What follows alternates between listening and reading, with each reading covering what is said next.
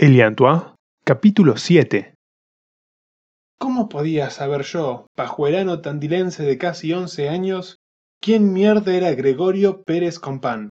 Companc, digo. Nico seguro sabía, tan conocedor de apellidos y posiciones sociales, pero no dijo nada mientras chupábamos dos Coca-Colas heladas con pajita, mirándolo al Laucha Weimer dibujar calles y nombres en un panfletito de testigos de Jehová. Y no dijo nada porque simplemente vio una posibilidad de buscar el tesoro del franchute sin que la vecina hinchahuevos nos rompiera los quinotos, y se dejó arrastrar por el ímpetu. A Olivia no la vimos más, así que le apreté la mano al laucha con gratitud calculada y volvimos a donde mi mamá leía su novelita. Dejé mi mochila, con el mapa escondido, a su cuidado y nos reventamos como cuatro horas en el mar, haciéndole karate a las olas, tirándonos cachos de algas a la cara y barrenando con el objetivo de golpear nenes. Las nenas valían doble. Volvimos después de las dos, nos bañamos por turno, recuperé el mapita de mi mochila, robamos unas figazas de pan y, al grito de volvemos en una hora, arrancamos viaje. Los primeros días de vacaciones yo siempre desbordaba energía. Durante el año era más bien un ermitaño, pero al ir a otro lugar todo me parecía una aventura y todo quería hacerlo cuanto antes, porque después las vacaciones, ya fueran de una semana o un mes, se evaporaban sin que nos diéramos cuenta. A ver, frené la bici en la esquina, saqué el mapita del paquete de criollitas y lo analicé con cuidado. Estamos acá. Siempre fui bueno con los mapas porque los podía analizar con cuidado y transponerlos con lo circundante. Ahora, cuando se trataba de seguir instrucciones verbales, sabía de antemano que me perdía. Para este lado, juzgué con seguridad, señalando el horizonte como San Martín. Las cuadras acá son largas, así que vamos a tener que pedalear como media hora. La cara desahuciada de Nico me decía que el tesoro de la casa embrujada no valía la pena. Sin embargo, se mordió la lengua y decidió seguirme de cerquita, montando en la bici violeta de Guada. El camino no era difícil, derecho por la calle en que estábamos hasta que encontrásemos una que se llamaba Penélope, y agarrar por esa que daba unos zigzag confusos hasta el fondo. Y ahí estaba la cara de Pérez Compán, a quien me lo imaginaba como un jamtaro gordo y con traje. Che, Edu, dijo Nico cuando llevábamos un par de cuadras callados. Si lo que dice Oli es verdad, si papá pierde todo y nos quedamos en la calle, ¿vos crees que tu mamá me deje vivir con ustedes? Su pregunta me tomó desprevenido, como cuando venís saltando a la soga y alguien te la apura sin avisar. Sentí algo de culpa porque en el fondo yo no había tomado en serio las palabras de Olivia esa mañana.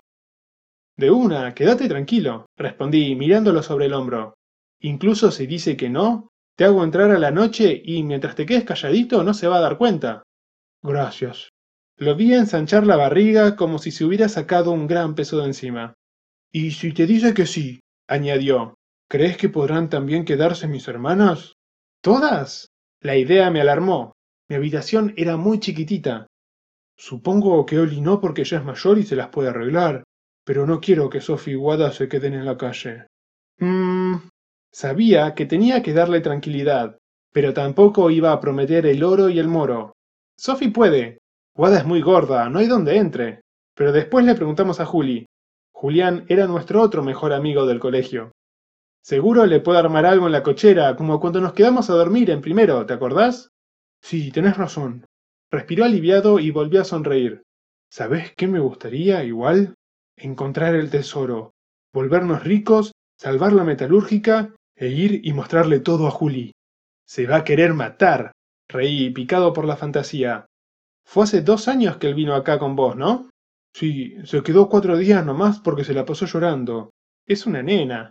Oli no lo dejaba en paz. Le dijo que tenía pestañas muy largas y que se dejara maquillar, solo para molestarlo, y se puso a llorar. Largué la carcajada, más por el bálsamo sobre los celos que me carcomieron durante esos dos años que por la anécdota en sí. Si hubiera venido Juli esta vez, en vez de vos, confesó Nico, para hacerme sentir mejor todavía, no hubiéramos descubierto nunca lo del tesoro.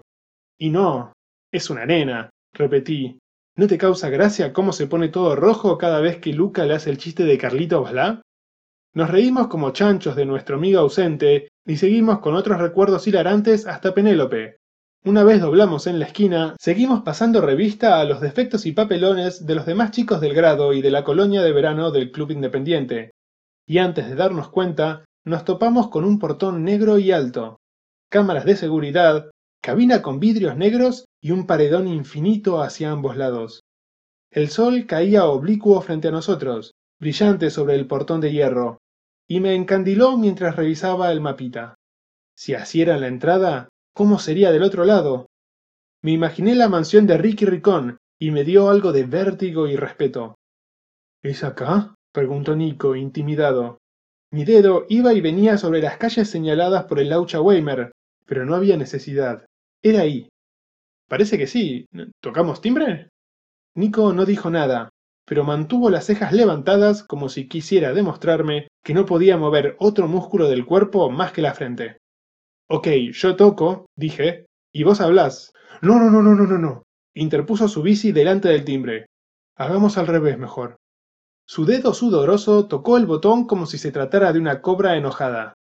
No hubo ruido, pero una lucecita verde nos indicó que había funcionado. Yo automáticamente miré hacia la cámara y forcé una sonrisita santa. Diez segundos después, cuando yo ya lo miraba a Nico para que tocara otra vez, Hubo un ruidito de estática en el altavoz. ¡Esperen ahí! ordenó una mujer, y los dos nos acercamos codo a codo. Yo esperaba que el portón se abriera de par en par y se revelara un sendero de adoquines adentrándose en una pradera y un bosquecito con ciervos, pero no hubo nada de eso. Al minuto, cuando yo ya prefería volverme a seguir ahí plantado, se abrió una puertita lateral de hierro que ni había registrado, junto a la cabinita de vidrios polarizados y se asomó una mujer con delantal gris y botas de goma. Nos miró cejijunta y severa, y alzó una mano con una bolsita de Carrefour. Tomen, ordenó, acá tienen.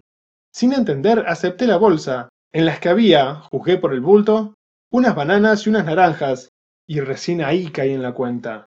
No, no somos pedigüeños, exclamé cuando ya la mujer se metía de nuevo a través de la puerta. Venimos a hablar con. con. Gregorio Pérez Copán, dijo Nico, mirando el piso. Eso, confirmé, y sacudí la bolsita para que se la quedara. Queremos pedirle un favor nomás. La mujer bozó una media sonrisa. El señor no atiende a menores los fines de semana. Mejor arreglen con su secretario, pero es un hombre muy ocupado. No esperen caridad. Y cerró de un portazo que retumbó contra nuestras caras de incredulidad. Tanta bicicleteada bajo el sol radiante, al dope. Yo todavía estaba ahí, con el brazo y la bolsita en lo alto, sin saber qué decir, cuando oímos a alguien aplaudiendo desde la otra vereda. Nico y yo giramos en redondo para vernos cara a cara con los odiosos Hardy. ¡Espectacular! festejó el rubión, vengándose por la masticada de arena.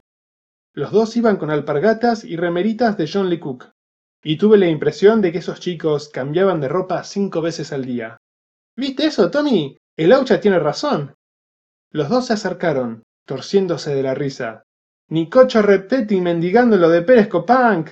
¿Cómo cambian las cosas acá, che? Vi que Nico intentaba comprimirse atrás de la bici.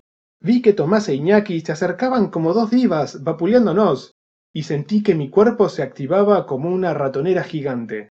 ¿Qué consiguieron? A ver, curioseó Iñaki acercándose a la bolsita. Nada mal, che, ya tienen merienda. Y lo miró al otro. Cuando se lo contemos a los demás. Para contárselo a nadie, disparé cuando lo vi a mi alcance. Tenés que poder hablar. Y sácate. Le estampé la fruta en la cara y se desplomó sobre su primo. La bolsita se reventó y llegué a ver dos naranjas salir disparadas antes de agarrarlo a Nico del sobaco para que montara la bici y salía a los chapazos. No estoy seguro de que siquiera hayan intentado darnos caza, pero pedaleamos como si nos estuviera persiguiendo un tiranosaurio. Paramos a respirar a los cinco minutos, con los pulmones en llamas y los pies lastimados por las sandalias.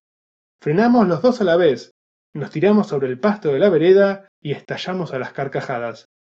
Todavía tenía la bolsita rota en el manubrio y en la boca el dulce sabor de la victoria. Ya casi no me importaba que nos hubieran rebotado en lo de Pérez con pan. Ahí donde estábamos nos comimos las figazas.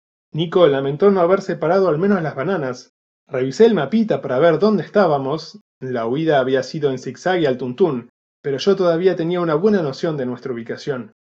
Y seguimos adelante, repasando cuadro por cuadro una y otra vez, en voz alta y con aspaviento, la épica batalla ganada contra los primos Hardy. Estábamos a dos cuadras de la casa de Nico cuando nos cruzamos a Wada y Sophie, que salían de la panadería. Nos miramos y acordamos tácitamente no decir una palabra al respecto. Las chicas, a nuestro parecer, no iban a compartir nuestra felicidad ante la violencia justiciera. Y simplemente preguntamos qué habían comprado. ¡Churros! Nos mostró Sophie entreabriendo el paquete. Acá tenés. Y puso medio churro bañado en chocolate en mi mano. ¿Qué es lo que le robaste a los nenes? Recordé curioso, y las dos se sonrieron. Wada sacó del bolsillo una granada de juguete. Era verde y se le veía la línea con rebarbas de plástico, pero era evidente que se había esmerado en mejorarla. Usé el esmalte negro de Oli para que esto parezca de metal, me mostró Sophie. Y le pusimos esto, para hacer del coso ese que se saca y explota. Admiré levemente el ingenio de usar una argollita de llavero y un invisible para el pelo pegoteados con cinta scotch, pero no me dejé convencer. ¿Tu mamá tiene esmalte transparente, Edu? Ni idea. Después voy a revisarle, dijo Sophie sin tapujos. Quiero darle una mano con algo brilloso, así parece de metal. ¿Y cuál es el plan? Wada y Sophie volvieron a sonreírse. Secreto, secreto. Entonces llegamos a la casa y las sonrisas se escondieron. Mi mamá y Olivia estaban en la puerta de entrada con caras de velorio. ¿Qué pasó? se anticipó Nico. Mi mamá tenía la misma expresión que cuando la echaron del trabajo. Olivia, otra vez con su indumentaria negra, abrazó a sus hermanitas. Lo de tu papi se complicó un poco, respondió mi mamá. Me acaba de llamar tu mami. Parece que lo del pie se está complicando a causa de la diabetes y, hay riesgos de que pierda un dedo o dos. Además, descubrieron que Gutiérrez no les pagaba la obra social desde noviembre. En la clínica no se quieren hacer responsables, pero tu mamá no quiere derivarlo a un hospital público. Estoy seguro que ninguno de nosotros entendió la profundidad del problema, pero igual hicimos puchero como si fuera una sentencia de muerte. Y Gutiérrez, finalizó Olivia, dicen, está de vacaciones en Miami.